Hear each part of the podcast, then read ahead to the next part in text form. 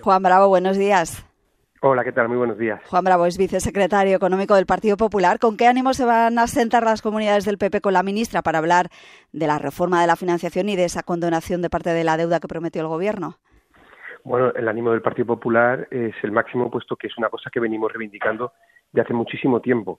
Lo que no es tanto ánimo son con las palabras de la ministra después de haber mentido y sobre todo porque lleva cinco años y medio en el Gobierno y no ha intentado en ningún momento modificar el sistema de financiación cuando era una de sus principales bazas cuando era consejera de Hacienda en Andalucía, ¿no? ¿Usted cree que ahora lo va a intentar, de verdad?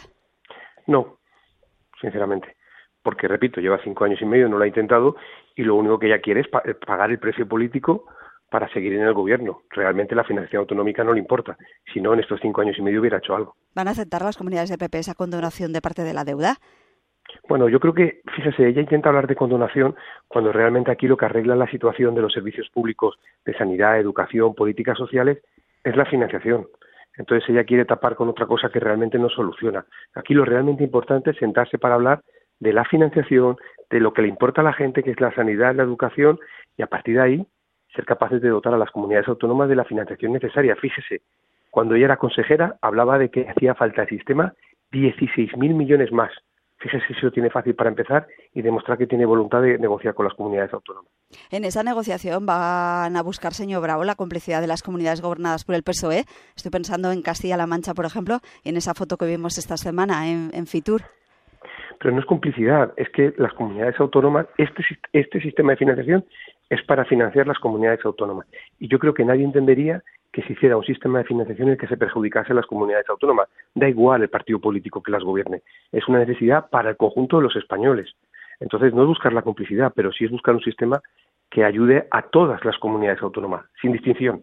Sin distinción de partidos, sin distinción de exigencias, sino que se haga en la multilateralidad, con la coordinación con todas las comunidades autónomas, con los datos y en ese camino, evidentemente, yo creo que contar con Asturias, que contar con Castilla-La Mancha, con País Vasco y Navarra con su especialidad con Cataluña, sin lugar a dudas. En unos días va a llegar al Senado la senda de déficit y han decidido ya si van a vetarla. Bueno, no conocemos lo que va a hacer el gobierno, con lo cual difícilmente podemos conocer el sentido del voto. Fíjese, cuando era ministra, cuando era, perdona, perdone, eh, consejera, ella le parecía una injusticia que el 80% del déficit se lo quedase el Estado y el 20% las comunidades autónomas. Ahora ella se queda con el 97%, no con el 80%, y le deja a las comunidades el 3%, no el 20%. Bueno, las comunidades autónomas le han pedido tener margen y sobre todo que cosas que ella promete, luego resulta que lo tienen que pagar las comunidades autónomas. Pues bueno, eso es lo que se está pidiendo por empezar. Si realmente hay voluntad, ahí tiene un primer gesto con las comunidades autónomas para intentar conseguir el voto favorable del Partido Popular, pero como no conocemos nada ni tampoco ha tenido ninguna intención de hablar nada, pues tampoco le puedo confirmar en este sentido. Pero en el Senado se va a votar la que se votó en el Congreso hace unos, unas semanas. ¿Y, y, qué es lo que han votado las comunidades autónomas? Porque aquí estamos hablando también de la financiación de las comunidades autónomas. Las comunidades autónomas le votaron que no. ¿El PP va a votar entonces que no a esa senda? Repito, si a tiempo está de intentar buscar algún tipo de acuerdo. Si no lo hace, evidentemente, la posición del Partido Popular va a ser lo que las comunidades autónomas, lógicamente, han mantenido. ¿Qué le parece a usted que Hacienda quiera sortear ese previsible veto en la senda de déficit a la hora de traer los presupuestos con la senda enviada a Bruselas? Bueno, ella hace referencia a un, a un informe de la abogacía del Estado que a fecha de hoy no ha puesto público. Estamos acostumbrados en ella a que hable de informes de la abogacía del Estado que no existen, como pasó en su momento con el IVA famoso mes 13 y con las entregas a cuenta en el año 2019. Luego no existió ese informe. Entonces, bueno, eh, si hubiese algo, pues lo estudiaríamos, lo escucharíamos, pero yo creo que ella, fíjese, más que saltarse las leyes que se están acostumbrando con una manera relativamente fácil, yo creo que tendría que pensar en buscar el acuerdo y el consenso. Yo creo que es ahí donde se construyen las cosas, no con la imposición. Y yo creo que lo que sinceramente, que si ella el 80-20 le parecía una injusticia, entiendo que el 97-3 le parece, vamos, desorbitado. Fíjese qué fácil tiene empezar a, consensuar y a intentar llegar a acuerdos. Y si ella hablaba de 16.000 millones, que era lo que hacía falta a las comunidades autónomas cuando era consejera, creo que como ministra, salvo que cambie de opinión, sería lo mismo, ¿no? Fíjese que dos posibilidades tiene para empezar a sembrar ese camino de los acuerdos del consenso, pero, pero de verdad, no por el Partido Socialista y el PP, por los españoles, por la sanidad, por la educación, por las políticas sociales.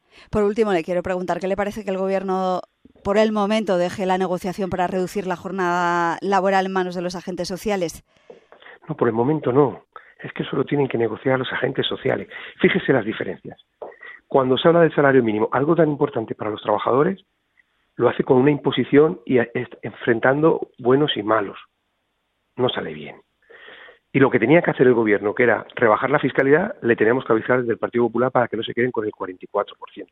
Sin embargo, cuando se sienta la patronal de los sindicatos a negociar las subidas retributivas, lo hacen de acuerdo en una semana y para tres años. Eso es dar estabilidad. ¿Por qué no dejamos a cada uno que trabaje lo que tiene que trabajar? ¿Y por qué, por ejemplo, esta señora no se dedica a ver qué pasa con las políticas activas de empleo? ¿Qué pasa que somos el último país de la Unión Europea en desempleo? ¿Qué pasa con el millón de puestos de trabajo que en este país no se consiguen cubrir? ¿Qué pasa con el ingreso mínimo vital que no llega a las familias? ¿Qué pasa con los 200 euros que no llega a las familias más necesitadas? Mire si tiene trabajo para meterse en el trabajo de los demás. Dejemos a los demás que se pongan de acuerdo, que han demostrado altura de miras cuando se ha sentado la patronal del sindicato y han sido capaces de encontrar las mejores condiciones para los trabajadores y empresarios y dedíquese ella a su trabajo. Si llegara a un acuerdo, eh, señor Bravo, ¿el PP apoyaría esa reducción de la jornada? Pero es que lo tiene que acordar la patronal de los sindicatos. Lo que acuerde la patronal de los sindicatos en ese camino, yo creo que es un buen, un buen inicio. Pero recuerde que en España, si cogemos datos de Eurostat, la jornada laboral ya está en 37,8. Y si cogemos las horas habituales trabajadas, incluso está por debajo. Ahora, en este país, lo que sí que hace falta principalmente es un sistema que permita dotar de mayor conciliación a las familias, que nos permita ese banco de horas que, se dote de flexibilidad para poder desarrollar de la mejor manera posible nuestro día a día. Eso es lo que realmente nos están pidiendo y en eso es lo que están trabajando los sindicatos y la patronal y los demás lo que tenemos que dejarles es trabajar tranquilamente y si puede ser darles las gracias por el esfuerzo que hacen para intentar en un momento de tanto conflicto o de tanta confrontación ser capaces de llegar a acuerdos para tres años. Eso es lo que realmente debe importar. Juan Bravo, vicesecretario económico del PP, muchas gracias por atender la llamada del Parlamento. Muchísimas gracias a ustedes. Que tenga buen día.